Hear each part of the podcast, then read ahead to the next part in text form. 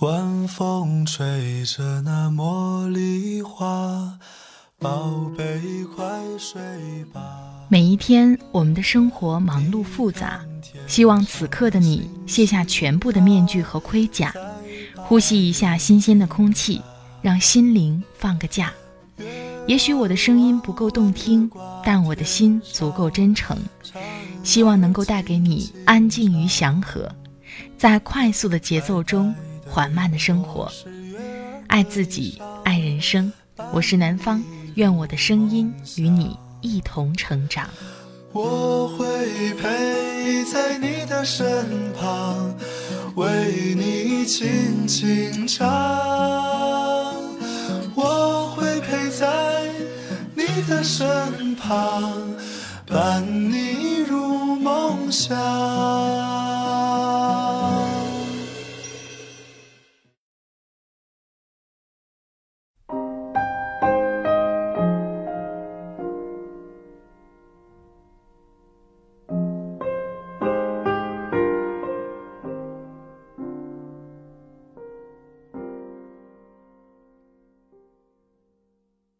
嗨，亲爱的朋友，这里是快节奏慢生活，我是南方。最近过得好吗？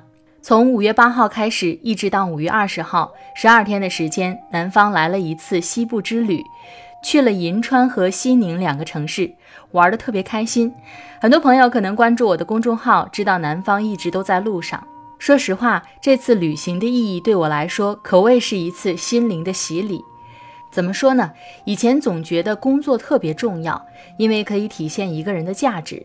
但是经过一次旅行之后，在我的认知当中，我觉得生活会更重要一些。因为我们努力工作的意义不就是为了生活吗？而怎么样生活的好，我们面对生活又应该有怎样的态度，这个特别重要。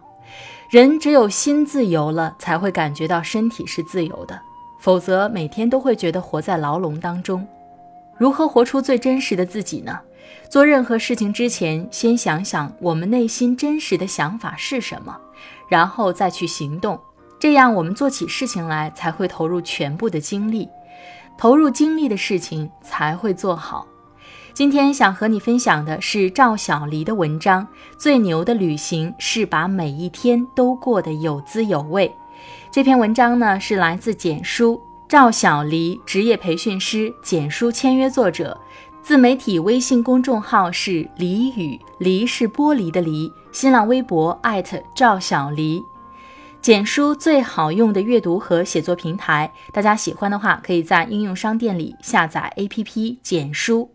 如果你想跟我聊聊天，也可以关注南方的微信公众号南方 Darling 陆宝宝，陆是陆游的陆，宝是宝贝的宝。在这里也跟所有的听众解释一下，在五月十三号的时候，因为节目出现了一点小问题，但是南方呢却等到了几天之后才看到，所以没能及时的更新节目，请各位见谅。南方的节目呢是在每周二和每周五的晚上更新，节目的作者名称还有配乐音乐都在节目的简介当中，如果你感兴趣的话可以关注。好了，话不多说，开始我们今天的分享吧。最牛的旅行是把每一天都过得有滋有味。二零一二年下半年，我陷入到一片前所未有的焦灼状态中，生活的变故悄无声息地向我袭来，打乱了我之前所有的计划。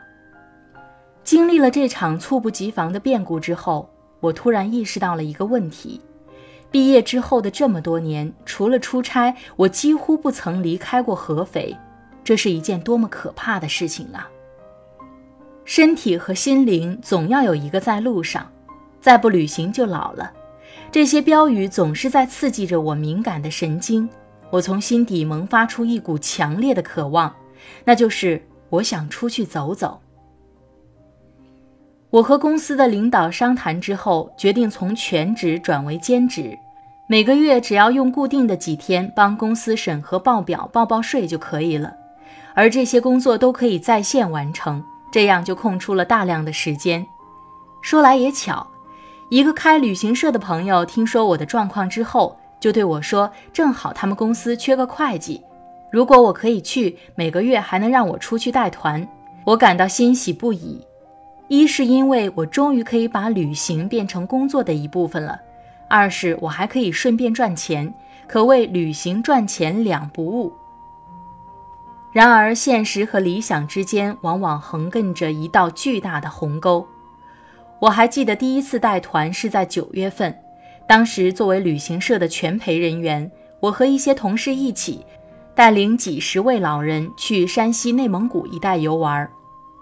到达内蒙古之后，我被眼前的荒凉着实震撼了一把。我至今还记得那片草原叫做西拉木仁大草原，当地导游戏谑说。所谓“稀拉木人”的意思就是稀稀拉拉没有人。在我的印象中，草原应该是一片风吹草低见牛羊的美景，何况当时还是秋天，好吗？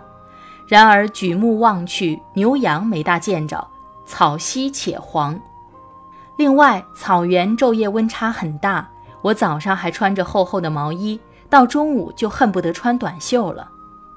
最头疼的要数草原上的食宿和用水，真心让人头大。我们当时住的是蒙古包，结果里面就是几个木板支起的床。夜晚风呼呼地刮着，敲的门砰砰作响，让人无法安睡。最糟糕的是，草原上水资源相当匮乏，热水更是稀缺，所以当地牧民都很少刷碗的。洗脚在他们看来就是极度奢侈的一件事情了。还有吃的，在草原上除了羊肉还是羊肉，巨大的膻味儿让你没有任何胃口，蔬菜水果变成了遥不可及的梦想。我感觉糟糕透了，这是说好的旅行吗？怎么一点浪漫的感觉都没有呢？然而同行的队伍里有一对老夫妻却能自得其乐。他们来到贫瘠的草原之后，从来没有一句怨言。早上他们会起得很早，披上外套，欣赏草原的日出。傍晚时分，老两口就在漫无边际的草原上散步。他们牵手的背影映衬在夕阳之下，真的美极了。我很羡慕他们不紧不慢的状态，有空喜欢找他们聊天。他们对我说。其实人这辈子都是在旅行，活到了这把岁数了，他们觉得去哪儿玩不重要，重要的是一颗毫无挂碍、满心欢喜的心。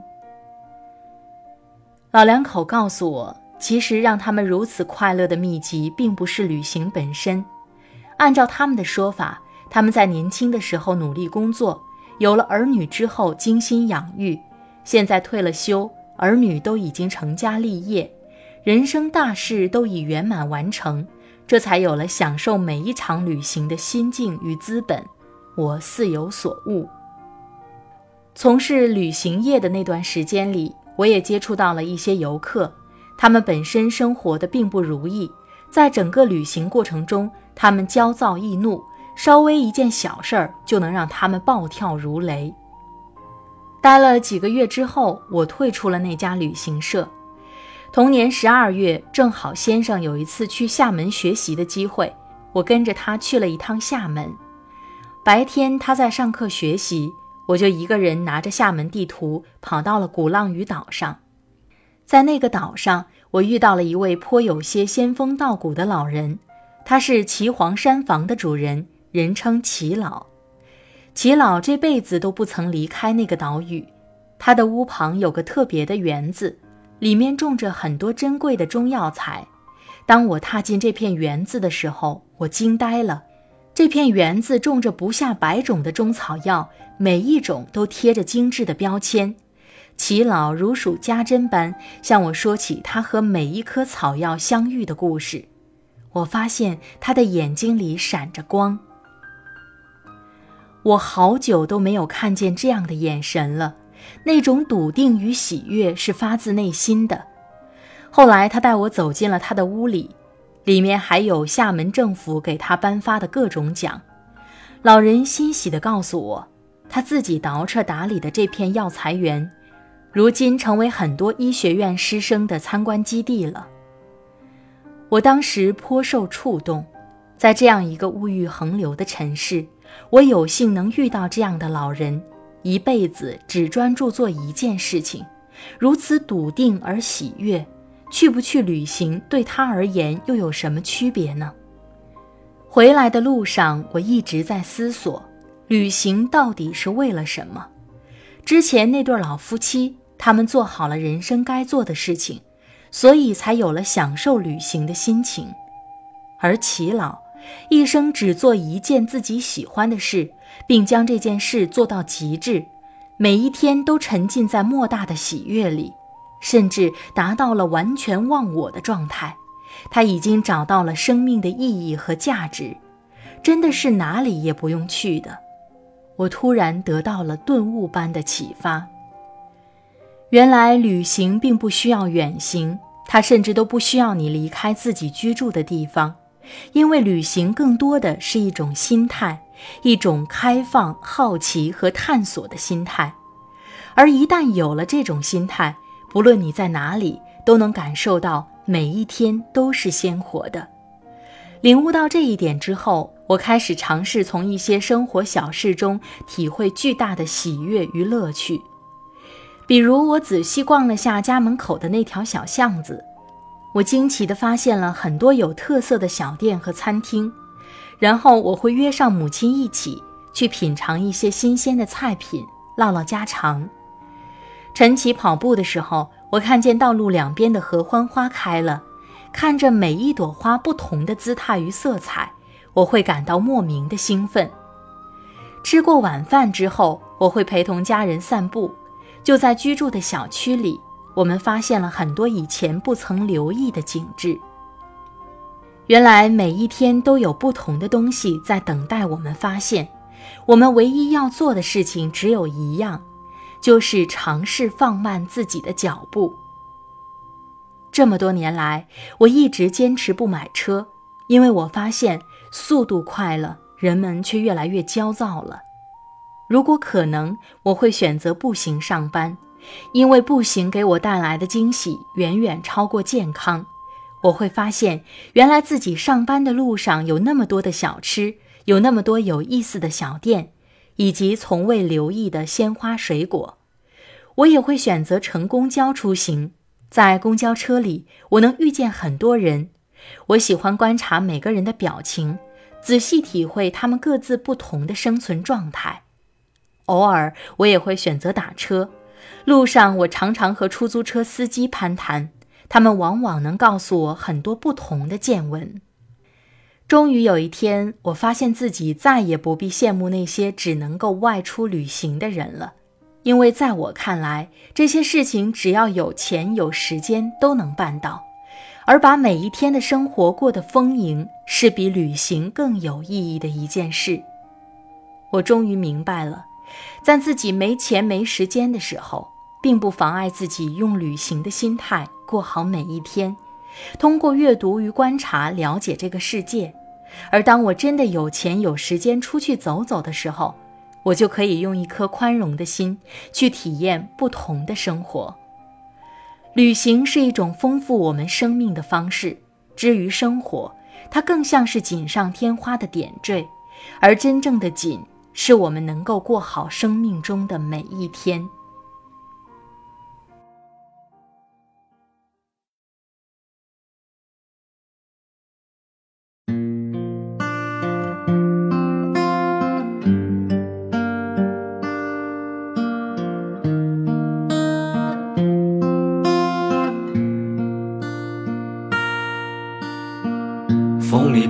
雪的花，在记忆之中发芽。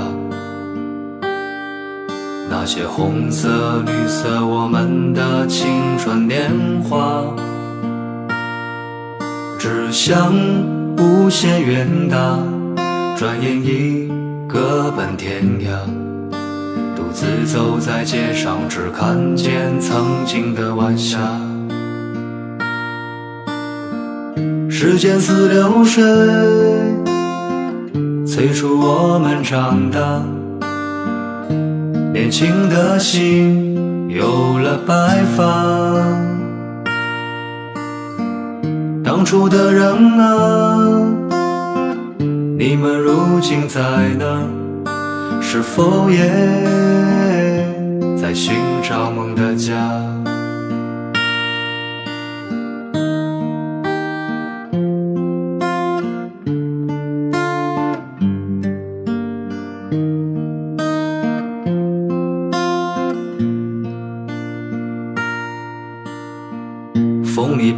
飘雪的花，在记忆之中发芽。那些红色、绿色，我们的青春年华，志向无限远大，转眼已各奔天涯。独自走在街上，只看见曾经的晚霞。时间似流水，催促我们长大。年轻的心有了白发。当初的人啊，你们如今在哪？是否也在寻找梦的家？时间似流水，催促我们长大。年轻的心有了白发。当初的人啊，你们如今在哪？是否也在寻找梦的家？好了，亲爱的朋友们，听了刚才的文章，不知道你的感受是怎样的？用旅行的心态过好每一天，那么每一天都是丰盈的。很多人在遇到问题的时候，都想通过旅行来减压，然后帮助自己走出那段难熬的时光。但实际上，真正能解决我们心态问题的，只有我们自己，而不是路上的风景。风景每天都不一样，关键是看我们用什么样的心态去面对。在节目的最后呢，还是想和大家分享一下听众朋友这段时间的留言。雪梨九 i 评论给我说：“一种用心的对待自己的认真态度。”恋人 yc 评论说：“人成熟了，就越来越会把自己的情绪装在心中。”越来越不只去追求结果，而忽视过程，越能去体会生活中的喜怒哀乐，享受自我孤独。听旧百科全书评论说：“快节奏慢生活，让我们各自认真地经营自己的幸福。”他们所评论的呢，都是第一百四十期的《快节奏慢生活》，心事藏好，好过吵闹，不如安静，不如梳头。我自己个人也特别喜欢这篇文章。在做这期节目的时候，我内心也受了很大的触动。我想每个人都需要一个树洞，这个树洞有可能是他人，但更重要的是自己的心里要有安放自己心事的树洞。你说呢？雪域红妆给我评论说：“祝主播五二零节日快乐！五二零的那天正是南方返程的那一天。我记得那一天在公众号当中给大家做了一期节目，叫做《我有一杯酒可以慰风尘》。”不知道关注我的朋友有没有听到呢？今天听众朋友的留言就到这里。如果你有什么想对我说的话，也可以在节目下方评论给我。期待下一期的节目当中有你的评论哦。好了，今天的节目就到这里，我们下期再会吧，拜拜。